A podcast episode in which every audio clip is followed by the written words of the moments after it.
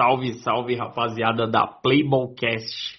Derrama vence novamente e mantém o 100% na competição.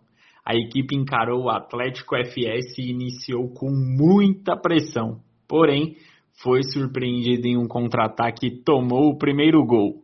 Jefferson marcou o primeiro gol para o Atlético. A equipe do Derrama não diminuiu o ritmo e manteve a pressão e empatou a partida com Jairo. O Atlético se mantinha acuado e pouco conseguia criar.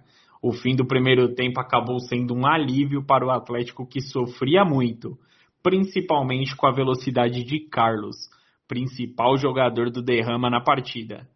No segundo tempo, Carlos manteve o bom jogo e decidiu para o Derrama. No início do segundo tempo, ele marcou o gol da virada.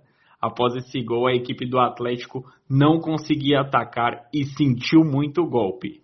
E com pouco repertório para surpreender o Derrama, com menos de dois minutos após o gol da virada, Rafael marcou o terceiro gol, dando maior tranquilidade para os líderes da Série B.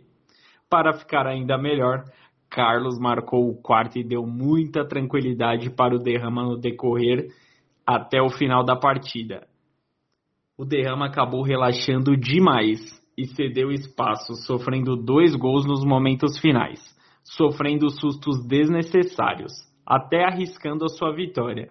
Os gols do Atlético foram marcados por Luiz e Arthur, que deram números finais ao jogo movimentado pela Série B da vigésima Copa Amistel Playball. Derrama 4, Atlético 3.